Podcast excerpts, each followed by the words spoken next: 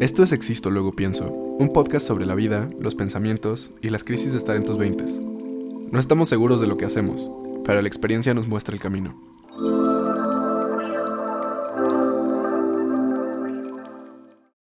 Bienvenidos a otro capítulo de Existo, luego pienso. Gracias por estar.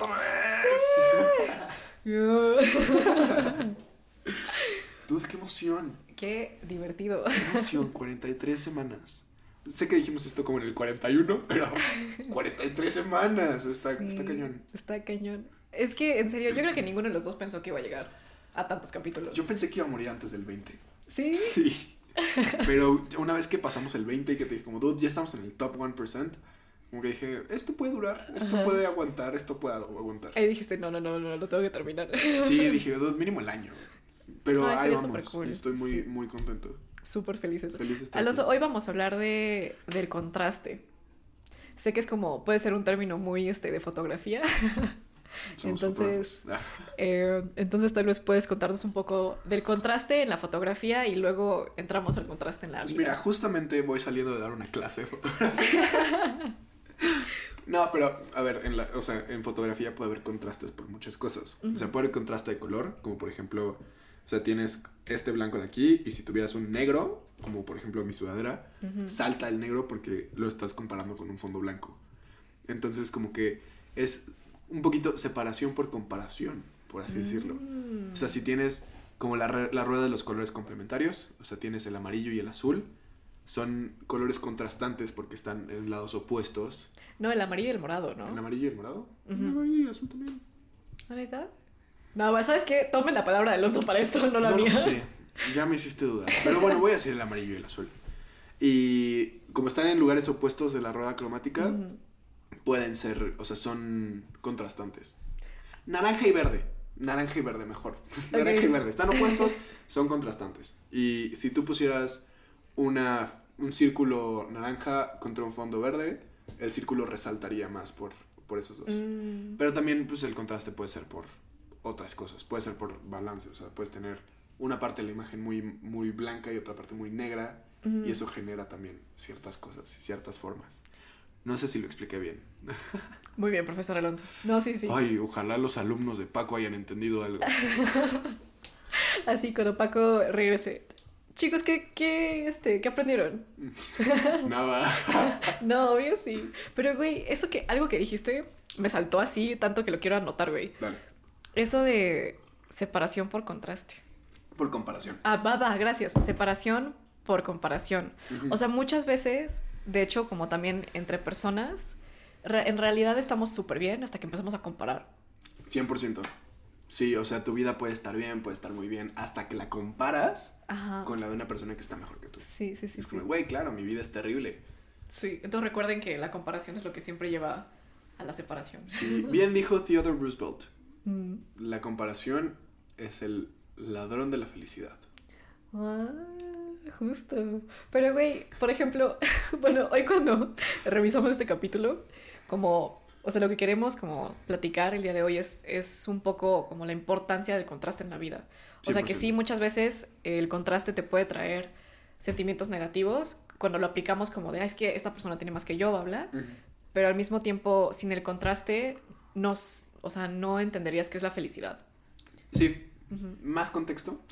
Le mandé a Chen esta idea hace como tres meses, entonces está regresando a mí poco a poco todo lo que estaba pasando cuando escribí esto.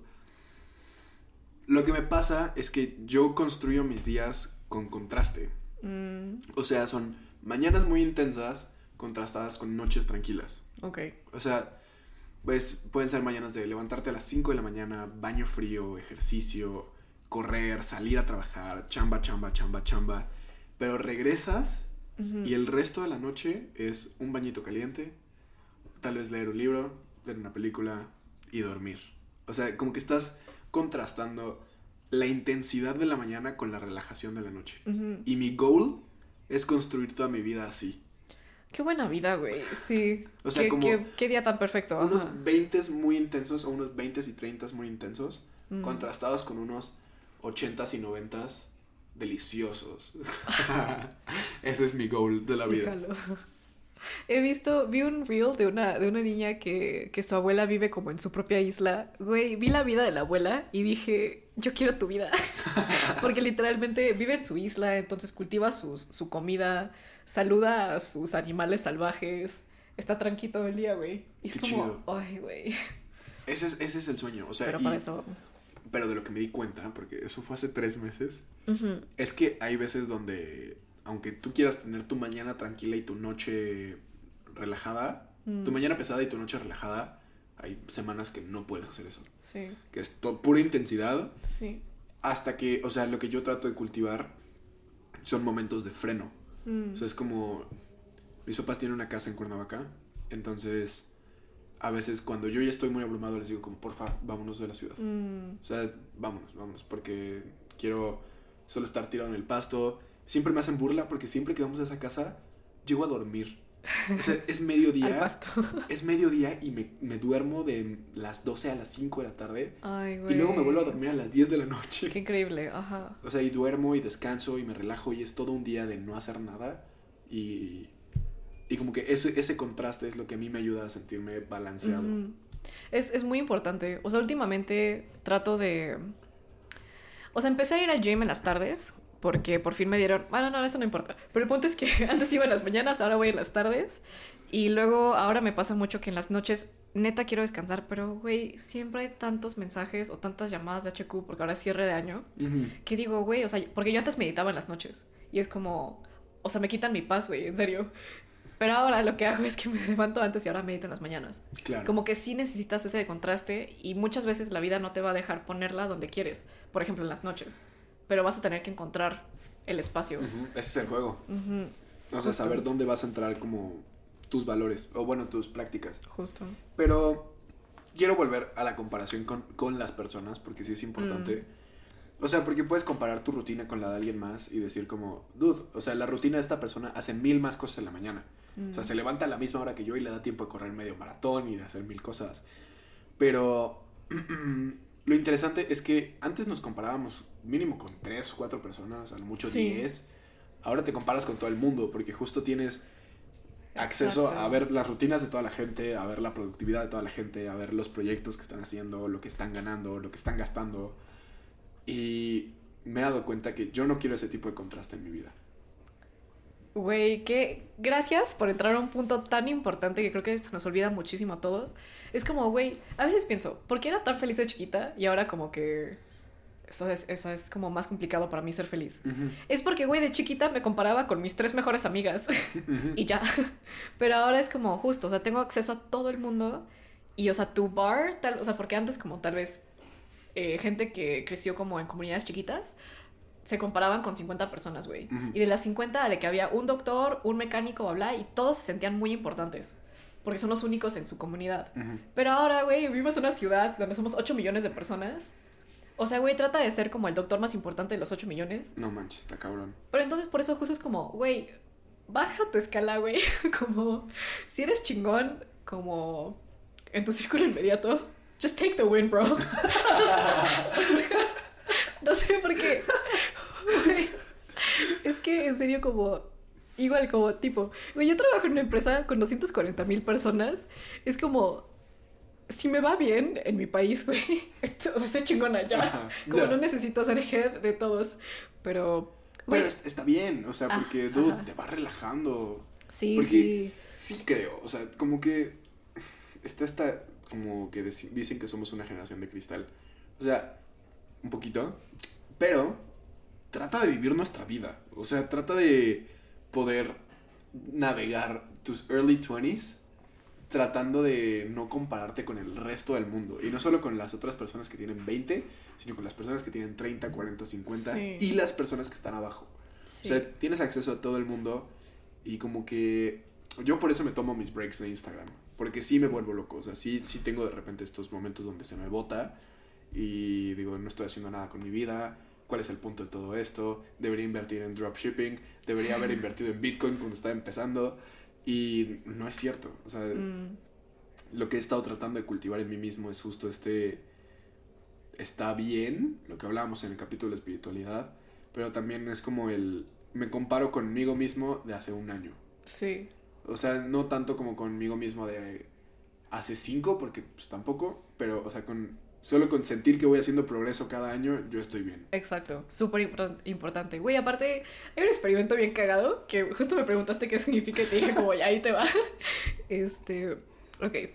Es un experimento de psicólogos sociales que hace mucho hacían muchos experimentos en, en monos, porque pues, no puedes usar a humanos. Pero que tampoco deberías usar a monos. No. Full disclaimer. Pero bueno, este experimento tiene a monos que les dan plátanos y son súper felices, güey. Es como de, ah, plátano. Y ya se lo comen, bla, bla. Pero si a un mono le das el plátano y luego a otro mono le das uvas, güey, el mismo mono que estaba feliz con su plátano tira el plátano porque quiere la uva, güey. O sea, güey, no se hace el mono que tiró su plátano porque viste que alguien más tiene su uva, güey. Sí. Entonces, justo, o sea, como lo mismo que pasa en los monos, nos pasa a nosotros, pero como o sea, con objetos diferentes. Con la vida. Y aquí te estaba platicando esto antes de empezar el podcast, pero justo me gustaría hacer una nota muy importante sobre la envidia. Mm. Uno, de los siete pecados capitales, la envidia es el único pecado que no es divertido. Todos los demás, o sea, lujuria, no sé, enojo, todos esos tienen ¿Cómo se llama cuando comes mucho? Gula, o sea, entonces son como que los disfrutas, mínimo ganas algo. Con la envidia no ganas nada, no gana nadie. Y eso cuando a mí me lo explicaron así, dije, como, no mames, sí es cierto, ¿por qué envidio a la gente si no gano nada? y después leí otra cosa que decía que si tanto envidias la vida de una persona, estarías dispuesto a cambiar el 100% de tu vida por el 100% de la suya. O sea, porque lo que ves en redes sociales es como un 10%. Exacto. Tú no sabes si ese dude tiene problemas legales, si tiene problemas, no sé, con su familia, si no ve a sus hijos, si su esposa lo maltrata, si... Que tú no sabes nada de eso y aún así estarías dispuesto a cambiar el 100% de tu vida que sí conoces al full por una vida que solo has visto el 10%. Y como que me, está, me pasaba, o sea, que yo me comparaba con otras personas y decía como, tú, pero es que me gusta su trabajo y quisiera ser como él y daría lo que fuera por ser él. Pero luego me siento y digo como, tú, la neta, mi vida también está muy chida. O sea, tengo como varias cosas en mi vida y estoy agradecido por ellas, que tal vez si tuviera la vida de X persona, no podría estar en donde estoy hoy. Exacto. Sí, es que siempre son unas cosas por otras. Y también hay otra frase que es como, solo envidiamos a las personas que no conocemos, realmente. Porque sí, o sea, envidio tu trabajo, pero no sé lo que haces para estar en ese puesto. O envidio no sé, güey, o sea, envidio, o sea, tal vez a mí me pasa mucho, por ejemplo, que, que envidio mucho a las personas que realmente trabajan, por ejemplo, en sustentabilidad. Pero, güey, lo que yo no me estoy dando cuenta es que también me gusta darme mis lujos, güey, también me gusta viajar, también me gusta hacer estas cosas que no podría hacer si me dedico como, por ejemplo, a non-profit. Entonces, siempre son unas por otras. Pero eso me lleva a algo que es muy chido y que también he estado cultivando en mi vida, que es el do it your way. O sea, mm. si quieres trabajar en sustentabilidad y darte tus lujos, tienes que encontrar una manera de hacer las dos, porque claro que hablamos de A o B, escoger las dos, pero también es como algo que yo he estado tratando de abrazar, o sea, como si quiero tener el cuerpo de mis sueños y la relación de mis sueños y el trabajo de mis sueños, qué cosas son requeridas de cada una y si estoy dispuesto a hacerlas. Sí, sí. Y es lo que hablábamos cuando hablamos de sacrificios, o sea, si tengo que hacer las tres cosas que se requieren para poder tener estas cosas que quiero, mm. tengo que dejar ir algo. Y eso puede ser mm, tal vez dinero o tal vez otras relaciones que no sean como mis principales. O dormir. O dormir, que eso no me gusta, pero pues, a veces lo tengo que dejar ir. Y, y sí, o sea, como que es importante, por ejemplo, volviendo al contraste, eso, o sea, tienes que tener actividades que te conecten demasiado con tu cuerpo pero al mismo tiempo actividades que te conectan demasiado con tu, con tu espíritu. Mm, Porque si no te vuelves una persona desbalanceada.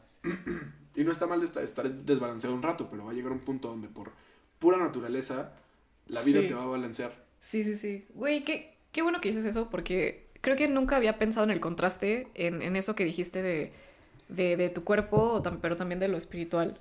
Porque, por ejemplo, el Buda, él se metió primero a la onda como súper, súper, súper espiritual, donde no comía, no dormía, siempre estaba como sentado en, debajo del árbol meditando. Pero, güey, se dio cuenta que esa no es la manera, porque estaba, o sea, porque justo no tenía como el balance con el respetar su cuerpo y aceptar que, güey, o sea, es, era humano y pues tienes que al final del día también cuidar tu, tu físico.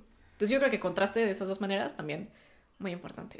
Sí, o sea, y Buda habla del sano medio o sí, golden sí, sí. mean, algo así, ¿no? Entonces, es una regla que siempre trato de aplicar en mi vida. Sí. Si... o sea, si estoy enfocándome mucho en... es una anécdota muy cagada. Estaba leyendo filosofía capitalista el otro día y al mismo tiempo estaba leyendo libros de biología evolutiva donde te recuerdan lo pequeño que es el ser humano. Entonces, tienes una filosofía que enaltece al ser humano Sí. y a su capacidad productiva, pero al mismo tiempo tienes una teoría de por qué el ser humano solo es como un producto de la evolución. Ajá. Entonces, como que me gusta tener esas dos ideas contrastantes en mi cabeza. Ajá. Porque te ayuda a descubrir algo. O sea, en la universidad descubrí, bueno, no descubrí, me enseñaron una madre que se llama tesis, antítesis, síntesis. Ah. O sea, tienes una idea, tienes la idea contraria, las pones a pelear entre ellas y Ajá. llegas a algo nuevo. Y trato de aplicar eso en mi vida en todas las cosas. Güey, 100%. Creo que justo siempre que escuches una idea como muy extrema, por favor, como también trata de buscar la, la oposición, porque así ya encuentras como lo que realmente te hace lógica. Sí, Porque si no, te, te- o sea, te puedes dejar llevar. o sea, y lo podemos hacer con mil cosas. Lo podemos hacer con el veganismo contra los carnívoros. Sí, sí, claro. O sea, lo podemos hacer, no sé, el capitalismo contra el comunismo. Y vas a encontrar cosas porque al final las dos tienen cosas buenas. Sí. Y vas a sacar lo que es tuyo. O sea, Sí. sacar como, ¿qué valoro, por ejemplo?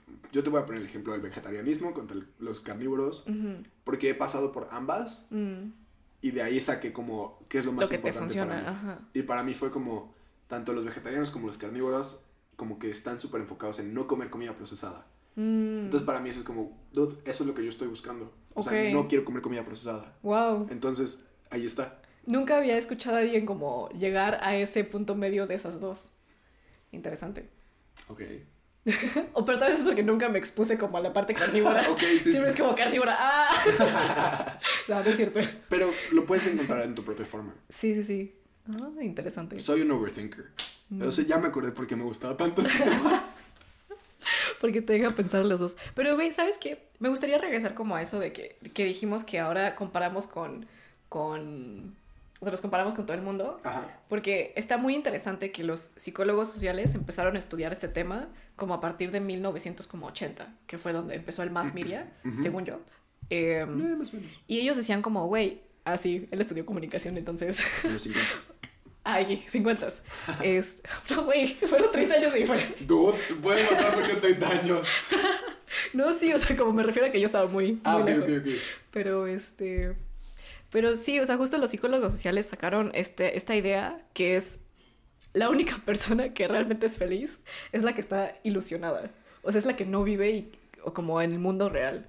O sea, ignorance is bliss. Ignorance is bliss. Ah, Porque, güey, o sea, genuinamente. Y de hecho, o sea, hacen muchos estudios, como las personas que están más adecuadas, como psicológicamente, que estás como más sano, es porque tienes muchas ilusiones que neta no son reales, güey.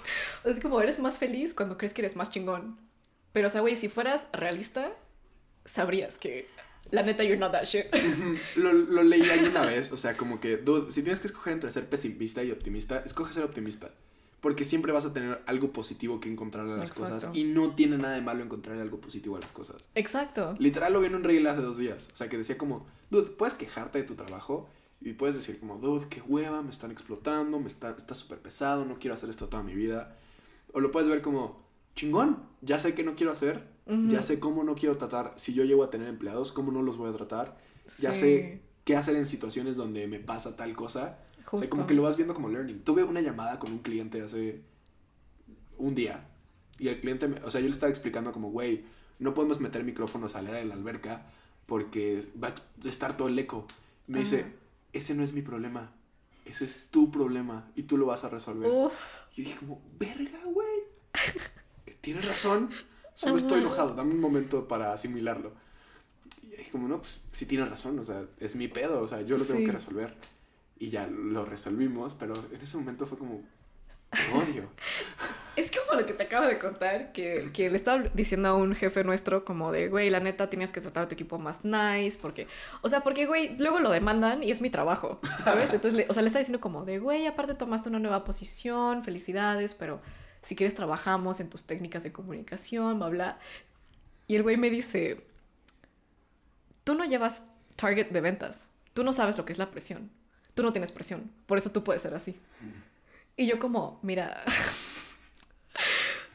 o sea, sí, pero no, ¿sabes? Porque es como, ok, entiendo que los que son ventas llevan mucha carga y sé que ustedes son como el alimento de todos los demás departamentos.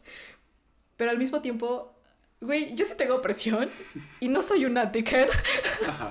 como, pues sí, pero bueno. Pero pregúntate, ¿harías el trade-off? O sea, 100% de tu vida por el 100% de tu vida. Cero, güey. no, o sea, 100%. Sí, sí, sí. esa es una gran forma de como ganarle a la, a la, a la envidia. o sea, y la descubrí esta semana. Y me ha funcionado muy bien. Ay, güey, pero bueno, no sé, como me gustaría tal vez cerrar este capítulo con una idea de Nietzsche, como se diga, que nunca sé cómo se dice. pero, pero, este, que él decía que solo experimentamos cierto nivel de felicidad cuando hemos experimentado cierto nivel de sufrimiento. O sea, por ejemplo, si solo has experimentado sufrimiento nivel 2, tu felicidad también solo es nivel 2. Pero si has, ah, si has sufrido nivel 20, tu felicidad también es nivel 20. Como que por eso tenemos que amar, o no amar, pero como aceptar el sufrimiento, porque nos enseña a, como nuestro potencial para ser felices. No sé. Tal vez no solo aceptarlo, voy a sonar muy loco, pero tal vez buscarlo. O sea, es, es otra vez el existo, luego pienso. O sea, es el... Me pongo en un lugar donde sé que me pueden lastimar. si, me, si no me lastiman, cool. Si me lastiman, igual cool porque voy a aprender de eso. Obviamente es mucho más difícil volverte a construir, pero te construyes más fuerte. Mm. Y aprendes que hay como un nuevo bottom, un nuevo baseline y un nuevo ceiling. Sí. Perdón por mi spanglish. Pero, o sea, aprendes que hay, hay nuevos niveles a los que puedes accesar. Gracias, ajá, justo, justo esa es como es la idea. Entonces, si están pasando como por mucho sufrimiento esta semana, o este mes, o este año, recuerden que es como, es como la frase que, que cuando la vida te jala para atrás, o sea, la vida es como una flecha, ajá. o sea, te está jalando para atrás para enseñarte como lo mucho, como a lo lejos que vas a llegar. Ajá. Seguro lo vi en Pinterest Solo estoy pensando en todos los güeyes que estaban la... Güey, me tatué una flecha porque la vida te jala como una flecha. Cagaban esos güeyes. Pero bueno, un saludo a todos. Esto es lo que iba a decir que seguro vi eso en Pinterest hace como 20 años. Pero hay, hay sabiduría en eso. Solo pinches vatos mamones. Pero mira, es un cliché por algo. Respetamos tu tatuaje de flecha y recuerden que la vida es una flecha. Entonces... No sé. Revélense. Revélense. Si tengo amigos con tatuajes de flecha, revélense. Y los quiero. pero, pero sí, les deseamos como una semana muy, muy bonita, llena de contraste y que ojalá puedan encontrar lo mejor de ese contraste. Uh -huh. Adiós, ya